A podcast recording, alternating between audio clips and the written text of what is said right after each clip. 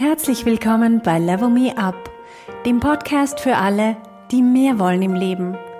Mehr berufliche Erfüllung, mehr Erfolg, bessere Beziehungen und mehr persönliches Wachstum.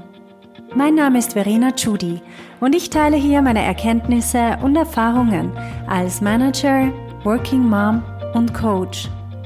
Wenn dir mein Podcast gefällt, dann gib ihm doch 5 Sterne. Das wird anderen helfen, ihn leichter zu finden.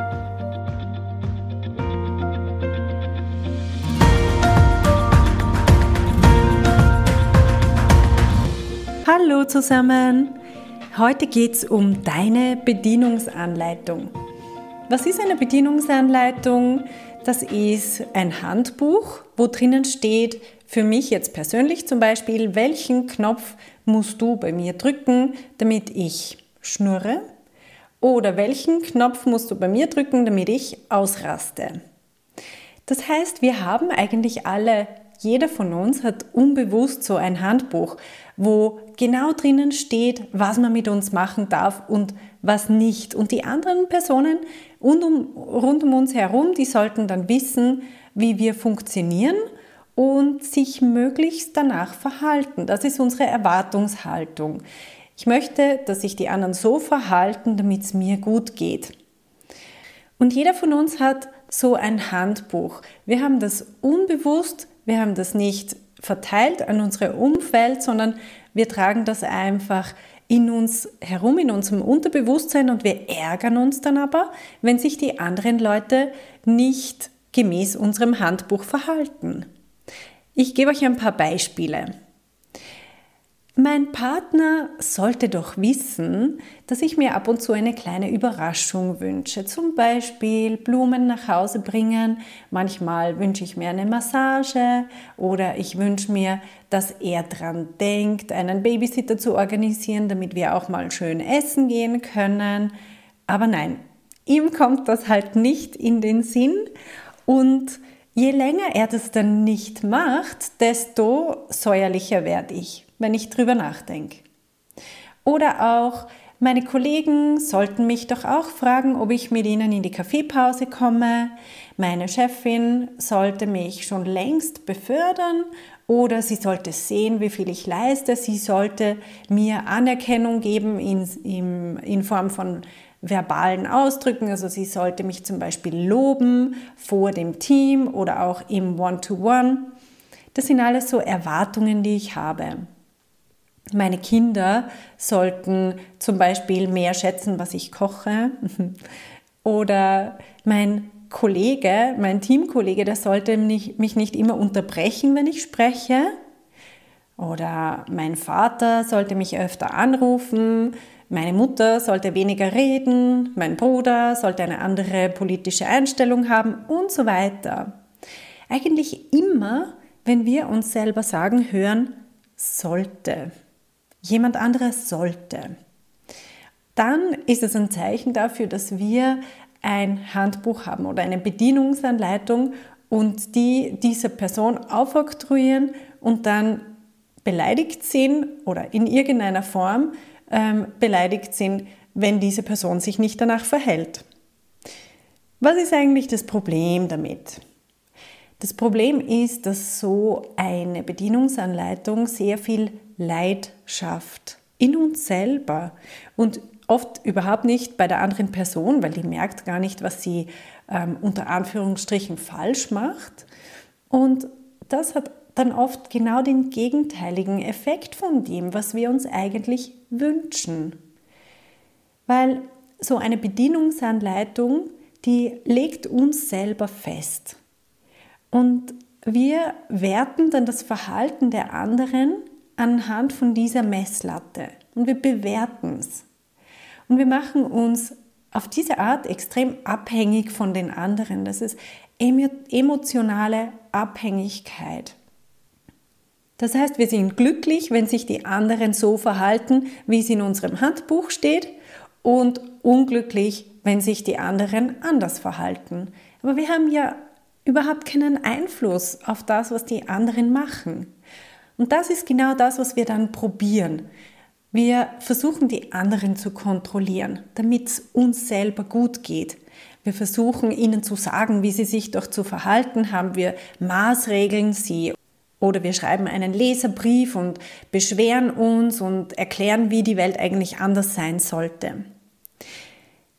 Meine Eltern, die wohnen in Österreich und sie kommen nur relativ selten zu uns in die Schweiz auf Besuch. Jetzt letztes Mal, wie sie bei uns waren, war es wirklich für meine Mutter eine sehr, sehr harte Zeit. Sie hat mir das ganz zum Schluss dann auch alles gesagt. Ich habe die ganze Zeit über eine große Anspannung gespürt bei ihr und am letzten Abend hat sie mir dann alles gesagt, was wir hätten anders machen sollen. Und zwar, mein kleinster Sohn, der Vierjährige, er braucht viel zu viel Aufmerksamkeit. Er sollte, hier haben wir schon wieder das Zauberwort, er sollte doch nicht immer sagen, Oma, schau her. Alles, was er macht, muss immer, Oma, schau mal her. Und der größere von meinen beiden Söhnen, der sollte nicht so schnell wütend werden. Das heißt, er sollte ein anderes Temperament haben. Er sollte überhaupt einen anderen Charakter haben. Und wir als junge Eltern, wir sollten unsere Kinder nicht ständig loben, wenn sie irgendwas machen. Schließlich ähm, sind wir auch nicht gelobt worden und meine Eltern selber sind auch nicht gelobt worden oder zumindest kann sich niemand daran erinnern und darum sollten wir das auch nicht machen. Und mein Mann, der sollte nicht mit seinen Freunden Urlaub machen, sondern er sollte mit der Familie, so wie sich das gehört. Oder? Und ich sollte nicht so viel Obst essen, weil davon wird man dick wegen dem Fruchtzucker, oder? Das ist ja bekannt. Und so weiter. Also ganz, ganz viel, ein sehr dickes Handbuch, wie sich alle rundherum zu verhalten hätten. Und es war für sie wirklich eine schreckliche Zeit. Sie hat gesagt, sie haltet es fast nicht aus. Das waren ihre Worte. Sie haltet es fast nicht aus. Jetzt das ist alles in ihrem Kopf passiert. Und sie hat diesen Besuch, der ja selten stattfindet, sie sieht ihre Kinder, ihre Enkelkinder nicht sehr oft. Das heißt, sie hat diesen ganzen Besuch überhaupt nicht genießen können. Es war für sie schrecklich. Sie ist viel glücklicher, wenn sie alleine ist und irgendwie ja, mit ihrem eigenen Mann gemeinsam durch die Wälder wandern kann, weil da gibt es keine anderen Menschen, die sich alle so falsch verhalten nach ihren Maßstäben. Und ich habe es ganz interessant gefunden, weil mein Vater, der war ja gleichzeitig da und der hat genau die gleichen Situationen erlebt. Er hat überhaupt kein Problem gehabt. Er hat den Aufenthalt bei uns sehr genossen. Er hat sich zum Beispiel darüber gefreut, wenn der Kleine gesagt hat, Opa, schau mal her. Ich stelle mir vor, dass in seinem Kopf sowas abgegangen ist wie, oh, ist es schön, dass wenn wir doch so selten da sind, dass der Kleine so richtig ähm, versessen ist auf seine Großeltern. Oder ja, Vielleicht hat er sich auch gedacht, er findet es schön, dass wir unsere Kinder oft loben. vielleicht hat er sich auch überhaupt nichts dabei überlegt, einfach weil er sich nicht von vornherein schon gedacht hat, dass es anders eigentlich viel besser wäre.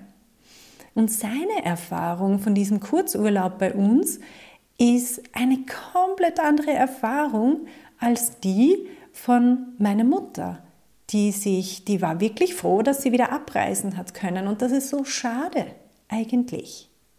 Das heißt, für sie gibt es immer so eine Diskrepanz zwischen dem Ist und dem Soll.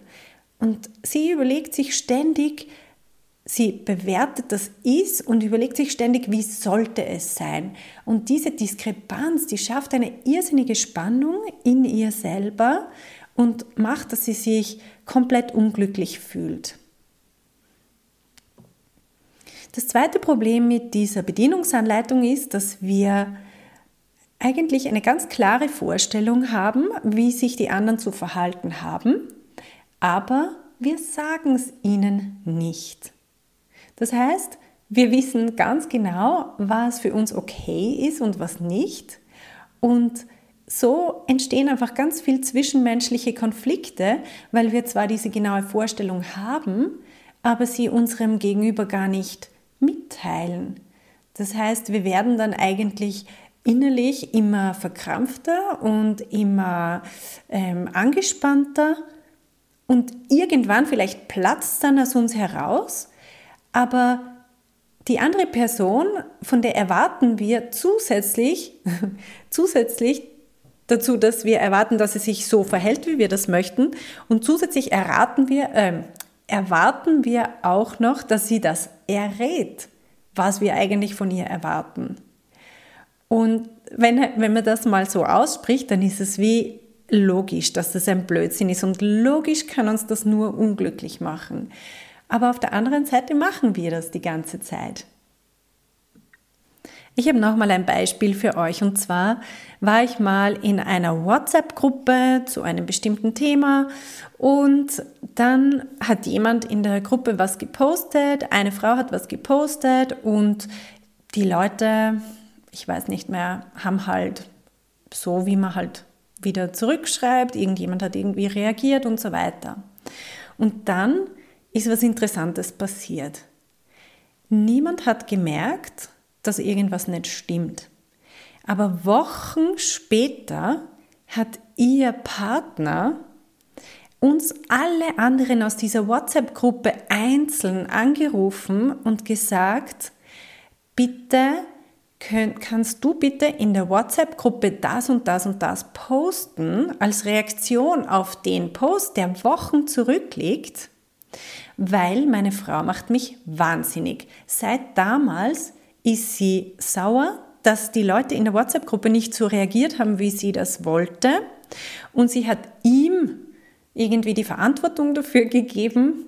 Ich meine, wenn ich nur da, darüber erzähle, muss ich lachen, aber es war damals wirklich so ein, eine ernste Situation, bei denen ist der Haussegen schief gehängt. Also die Beziehung war wochenlang kein Spaß und er hat dann, im Endeffekt ist der Leidensdruck für ihn so groß geworden, dass er gesagt hat, okay, ich rufe jetzt alle anderen Leute in der WhatsApp-Gruppe an und bitte sie, meiner Beziehung zuliebe, ich will wieder normal leben können, dass sie doch einfach posten, was sich meine Frau wünscht. Und das war dann sehr spannend, weil die meisten haben dann ähm, einfach aus weil es ihnen selber egal ist und, und aus Verständnis oder so einen Freundschaftsdienst haben sie halt dann das gepostet, was er verlangt hat, damit seine Frau wieder glücklich sein kann. Ich habe das aber sehr, sehr spannend gefunden aus dem Aspekt heraus, weil ich das natürlich analysiert habe und mir gedacht habe, ist das spannend, dass wirklich jemand sich so unglücklich machen kann und dass die einzige Lösung, die einem als sinnvoll erscheint, ist, das Umfeld dazu zu bringen, das zu tun, was wir wollen. Anstatt, was viel einfacher wäre, unsere Gedanken zu ändern. Also was können wir stattdessen tun? Mein Plädoyer heute ist, verbrennen wir die Handbücher. Wenn wir bewusst entscheiden, dass die anderen machen können, was sie wollen, weil sie tun es ja sowieso. Jeder tut sowieso, was er oder sie will. Und ganz besonders sehen wir das in der Familie. Die Eltern wollen immer, dass die Kinder zum Beispiel einen bestimmten Beruf erlernen, dass sie einen bestimmten Sport machen, dass sie diese und jene Freunde haben und nicht den Freundeskreis, den sich die Kinder selber aussuchen. Also Eltern haben für ihre Kinder ein extrem dickes Handbuch, meistens. Und was machen die Kinder? Aus Trotz weil sie genau spüren, dass dieses Handbuch da ist, machen sie es erst recht. Das heißt, man gießt nur Öl ins Feuer und es wird immer, immer schlimmer. Und das, was darunter leidet, ist die Beziehung.